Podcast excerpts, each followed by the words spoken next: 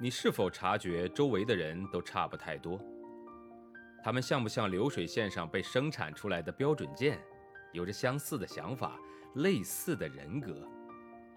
又或者，你对西方某些发达教育抱有着神秘感？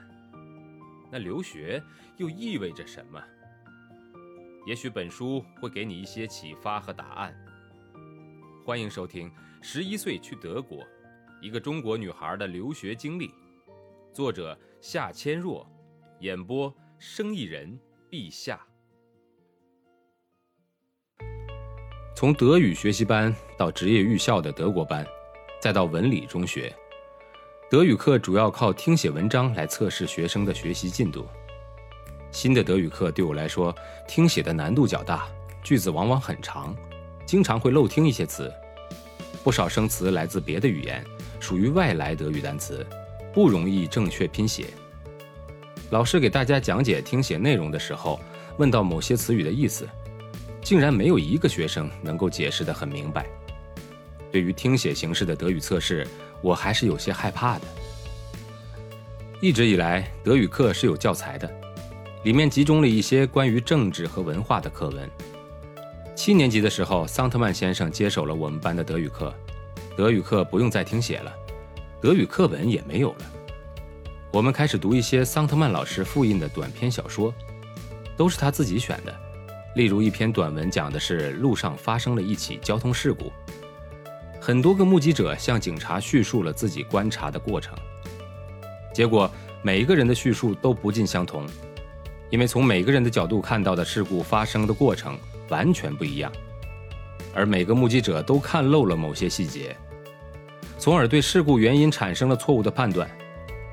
从那个时候开始，每节德语课我都感觉到时间过得太快，因为我的注意力被那些有趣的故事情节和人物的心理活动紧紧地抓住了。桑特曼老师在他的第一次德语考试中，给出了一个短故事的开头：一个劫匪刚刚抢完一家银行，拎着一整包钱走在人海里。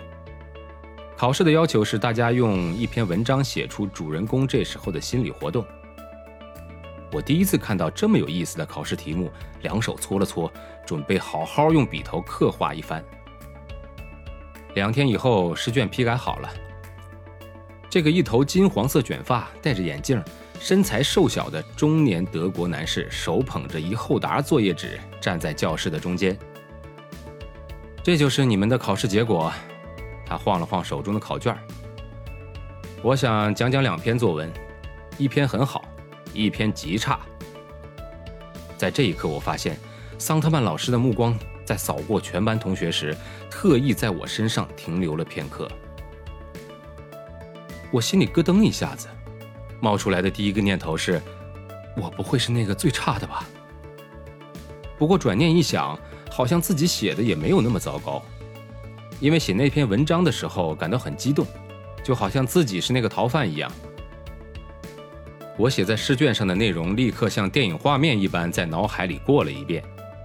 抢劫者急需要钱，到处筹借却分文未获，犹豫再三后决定铤而走险。逃跑的路上却做贼心虚，感觉自己的脸上写着“抢劫者”三个字，所有的路人都能清楚地看到这三个字。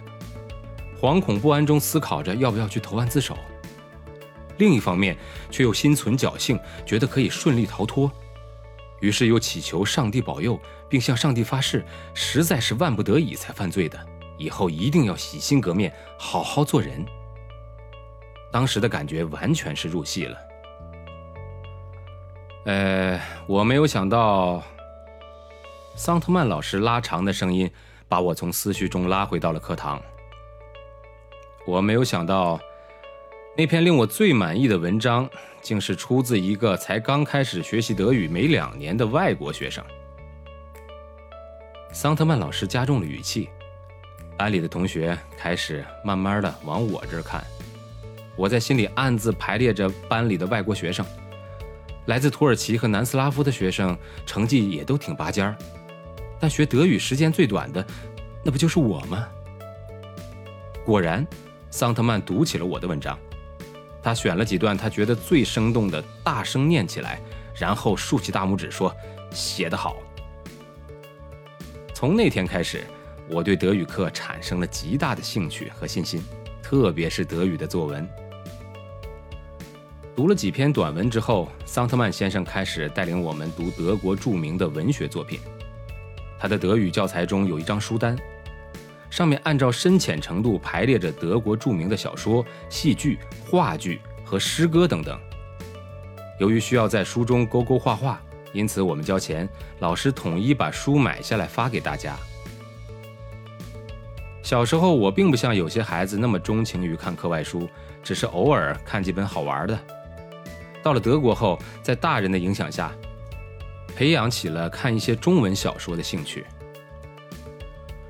我喜欢看爱情故事和一些故事性强的小说，比如说巴金的《家》。小说给我的印象是课余看的，不属于课堂，甚至是不能带到学校里来的消遣品。可我万万没想到，小说其实是可以是那么好的教学课本。在德语课上读到的第一本小说是描写德国纳粹时代的青年人的，主人公是一个名字叫做吉萨尔巴赫的德国男孩。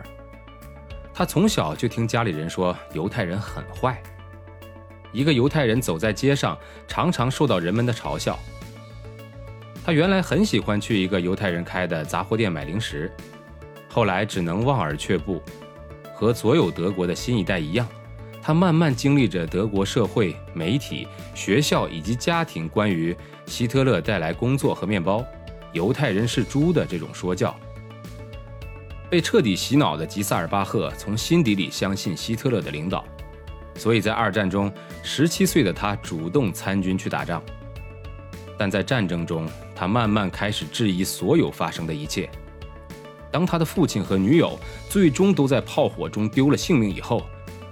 他才真正清楚地认识到，自己身边发生的事情是多么的惨无人道，自己又是多么的愚蠢至极啊！故事的结尾是，吉塞尔巴赫被美国兵俘虏了。